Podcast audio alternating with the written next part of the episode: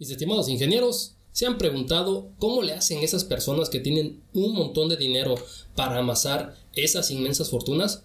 ¿O si acaso es que existen reglas que seguir para lograr y tener esa riqueza o éxito?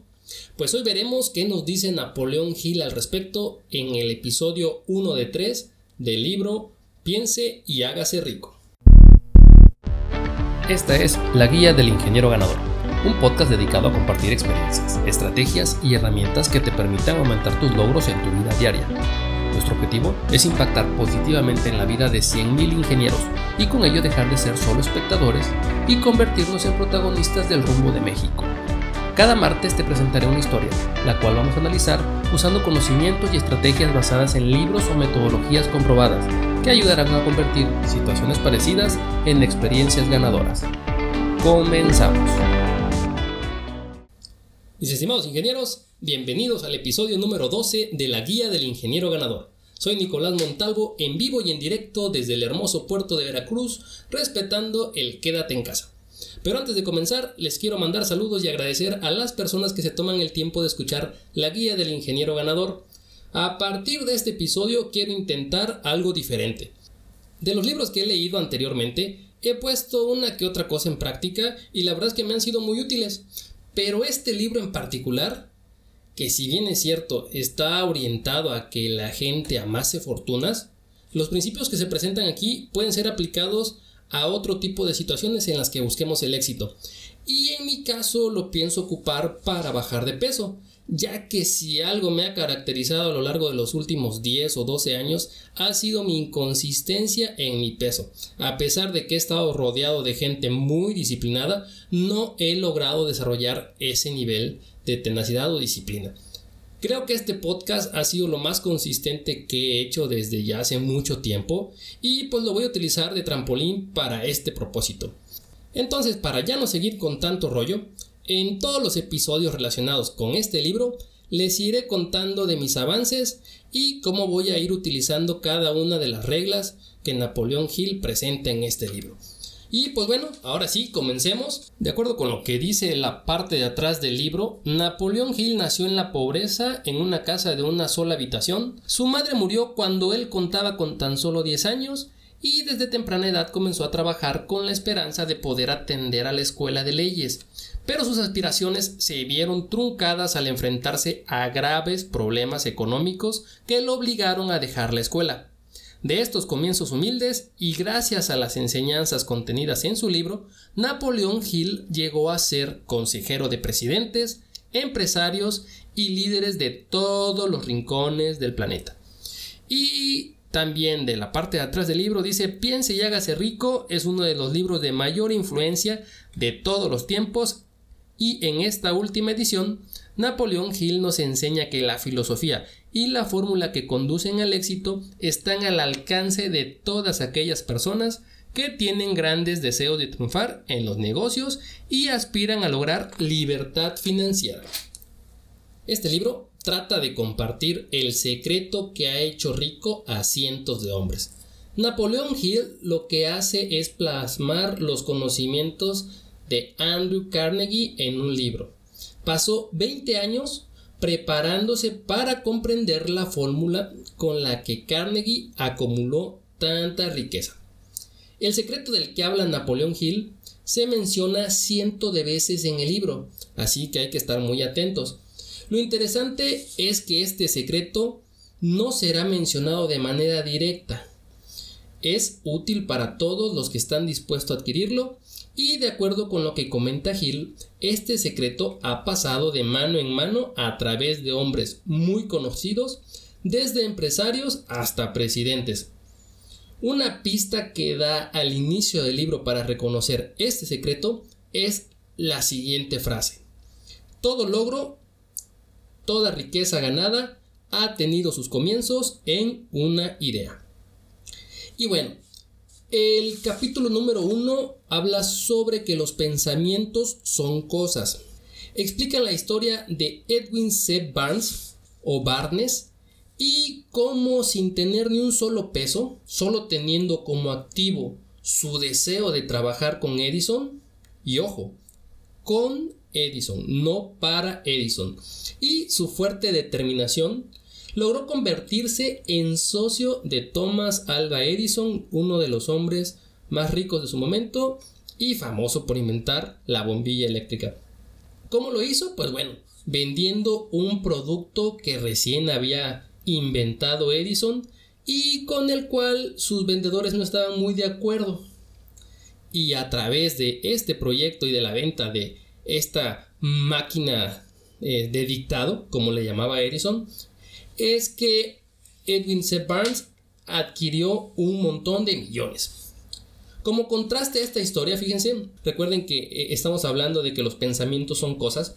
Como contraste a esta historia, se encuentra la historia de un tío de R.U. Darby, la verdad no investigué quién chingados es, que contagiado por la fiebre del oro, decidió empezar con una mina, solo que al paso del tiempo parecía que el oro se había acabado en la mina que había comprado y la terminó vendiendo a un chatarrero por unos cientos de dólares. ¿Qué fue lo que sucedió? Pues bueno, este chatarrero contrató a un ingeniero que le enseñó que a solo unos cuantos pies de donde se había detenido Darby había una gran veta de oro. Entonces, lo que quiere dejar aquí por sentado Napoleón Hill es que una de las principales causas de los fracasos son precisamente el abandono o los abandonos. También comparte la historia de Henry Ford y su deseo de fabricar un motor de 8 válvulas. Aquí se resalta el poder de la determinación y de una visión. Sin importarle a Ford un año sin resultados y negativas constantes por parte de sus ingenieros, al tener una visión clara y saber exactamente qué es lo que quería, lo llevó a conseguir su famoso motor V8. Los 13 pasos hacia la riqueza. Napoleón Hill trata de compartir el conocimiento a través de 13 reglas y a continuación vamos a platicar una a una. El primer paso es el deseo. El caso de Barnes y su fuerte deseo por convertirse en socio de Edison es un excelente ejemplo de cómo usar este primer paso. Tenía clarísima la idea, no existían alternativas, no dejó para sí ni un solo camino de, de retirada, él tenía en la mente ganar o perecer en el intento. Y Napoleón menciona o comparte seis pasos que convierten en oro el deseo. Número 1. Fije en su mente la cantidad exacta de dinero que desea. No es suficiente decir quiero mucho dinero. Sea exacto en cuanto se refiera a la cantidad. Esto tiene un principio psicológico que de acuerdo a, a el libro se explica más adelante. Número 2. Determine exactamente lo que está dispuesto a dar a cambio del dinero que desea. No existe, no existe cosa tal como algo por nada. Número 3. Establezca una fecha definitiva. Número 4. Forme un plan bien definido para realizar sus deseos y comience enseguida, esté preparado o no, a poner en práctica su plan. Número 5. Escriba una declaración clara y concisa sobre la cantidad de dinero que piensa usted tener, lo que piensa dar a cambio y describa claramente el plan mediante el cual lo acumulará. Y por último, el paso número 6. Lea su declaración escrita en voz alta dos veces al día una por la mañana y otra por la noche. Y al mismo tiempo que lo lea, vea, sienta y crea que ya está en posesión de ese dinero. El deseo de Napoleón Hill lo impulsó a criar a su hijo sin tener en cuenta o que no le importara que su niño fuera sordo de nacimiento. Por el contrario, lo motivó a usar esa debilidad como una fortaleza. El resultado, bueno, el hijo de Napoleón Hill terminó sus estudios en escuelas normales, nunca tuvo que asistir a escuela para sordos Y no solo eso, sino que después de que le compartieran un aparato electrónico para escuchar, se asoció con la empresa y se encargó y se encargó de ayudar a muchísimas personas en la misma condición de sordera. Todo esto es lo que se puede conseguir con un deseo intenso. El segundo paso, la fe. Hill comienza este capítulo con la siguiente frase. El jefe químico de la mente es la fe. De todas las emociones positivas, la fe, el amor y la emoción del sexo son las más poderosas.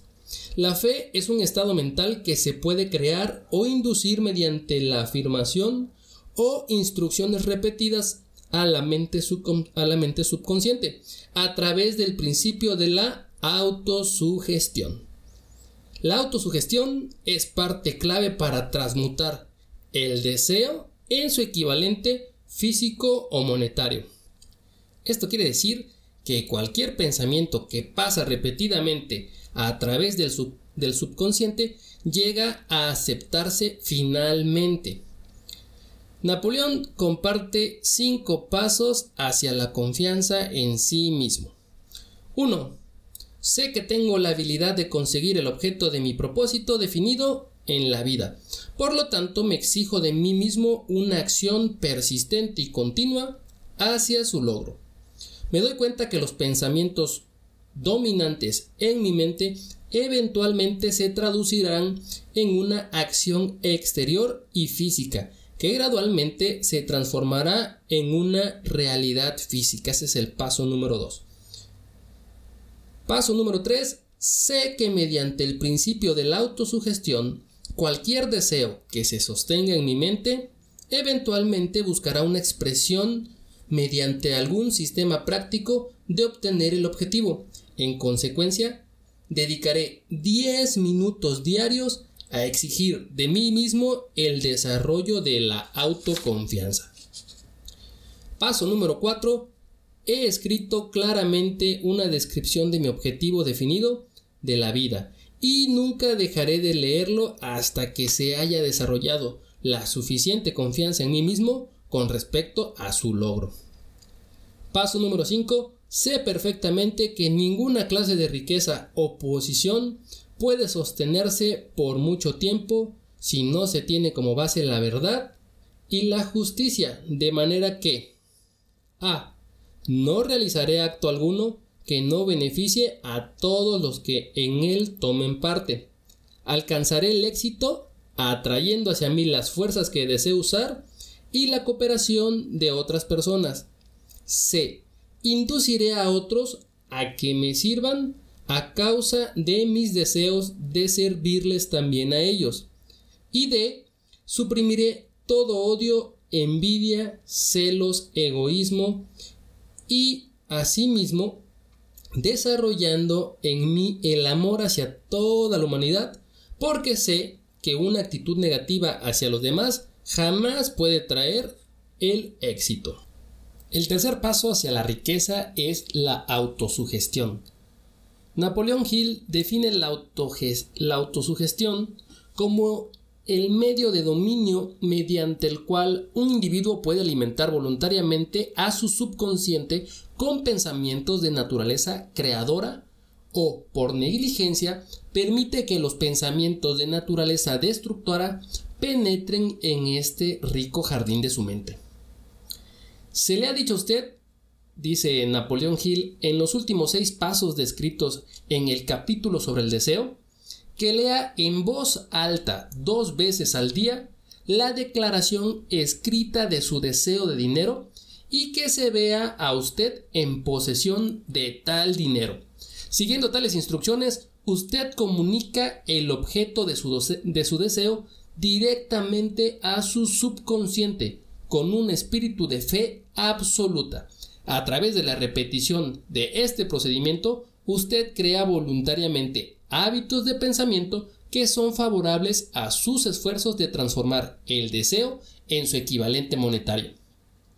Vuelve a examinar los seis pasos descritos en el capítulo sobre el deseo y léalos nuevamente con mucho cuidado antes de seguir adelante, es la recomendación que da Napoleón Hill. Luego dice que leamos cuidadosamente las cuatro instrucciones que se dan para la organización de una mente maestra, descritas en el capítulo sobre planificación organizada. Eso es más adelante. Bueno, también en este capítulo habla sobre tres pasitos o tres indicaciones en relación con los seis pasos del segundo capítulo que deben ser objeto de un resumen y al mismo tiempo mezclarse con los principios descritos en este capítulo. Miren, indicación número uno. Váyase a algún lugar tranquilo, preferiblemente la cama por la noche, donde nadie pueda molestarle o intente interrumpir. Cierre los ojos y repita en voz alta a fin de que usted pueda escuchar sus propias palabras. La declaración escrita sobre la cantidad de dinero que piensa acumular, el tiempo límite para la acumulación y una relación del servicio o mercancías que piensa usted dar a cambio del dinero.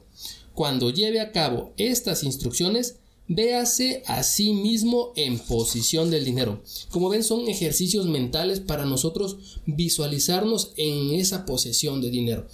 Por ejemplo, y, trae un ejemplo ahí bastante bien descrito. Dice, supongamos que usted intenta reunir 50 mil dólares para el día 1 de enero en un plazo de 5 años y que usted trata de prestar un servicio personal a cambio en calidad de vendedor. Su declaración escrita acerca de tal propósito deberá ser parecida a la siguiente. Para el día primero de enero entraré en posesión de 50 mil dólares que llegarán a mis manos en diferentes cantidades durante este intervalo de tiempo. A cambio de este dinero, yo prestaré el servicio más eficaz del que pueda ser capaz, tanto en calidad como en cantidad, como vendedor de, y ya de ahí se explica el servicio a prestar o mercancía que trata usted de vender. Creo que lograré reunir la cita, la citada suma. Mi fe es tan fuerte que ahora mismo puedo ver el dinero ante mis ojos, puedo tocarlo con mis manos y estoy pendiente de un plan mediante el cual consiga obtener ese dinero y seguiré ese plan cuando lo tenga en mi poder. Paso número 2. Repita este programa por la noche y por la, y por la mañana hasta que usted pueda ver el dinero que intenta acumular. Ponga una copia de esta declaración donde pueda verla día y noche y léala antes de retirarse a dormir y después de levantarse hasta que se la sepa de memoria.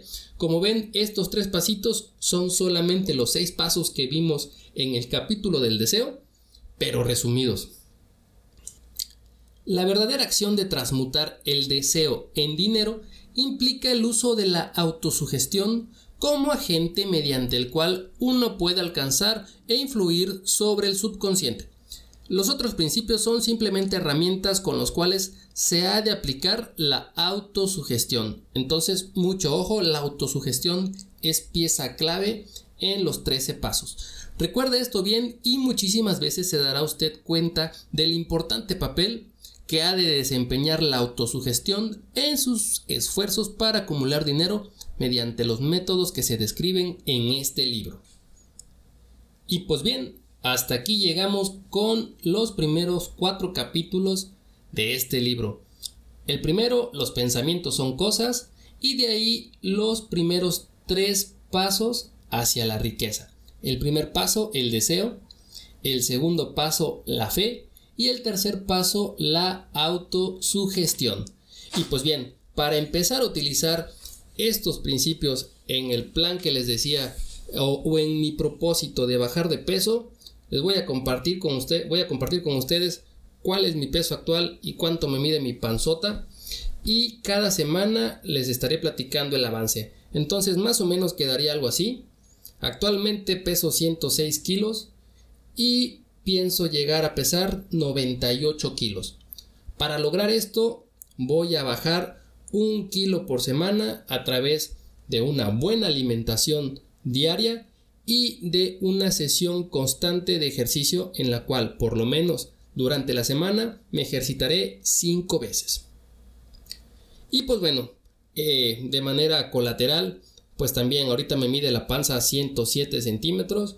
Mi idea es llegar a 99 centímetros y el plan va a ser parecido a lo que ya les comenté.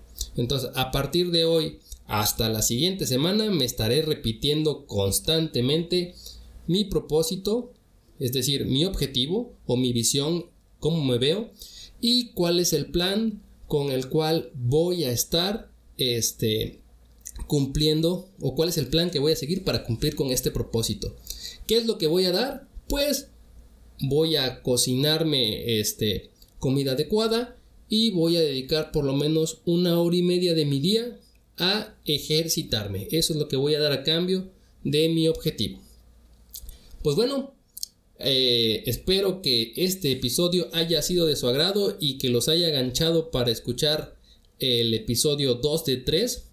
Y si les gustó, como cada semana, los invito a que le, se suscriban en Spotify, le den seguir para modo de que cada semana que suba un podcast ustedes puedan recibir la notificación y a partir de esta semana voy a estar compartiéndoles mis avances y cómo voy a estar utilizando lo que dice este libro en la página de Facebook de la guía del ingeniero ganador. Vamos a ver qué tal sale esto y este pues ya sin más nada que agradecerles por haberme soportado durante estos veintitantos minutos. Muchísimas, muchísimas gracias. Nos vemos en el próximo episodio. Hasta pronto. Salud. Ey.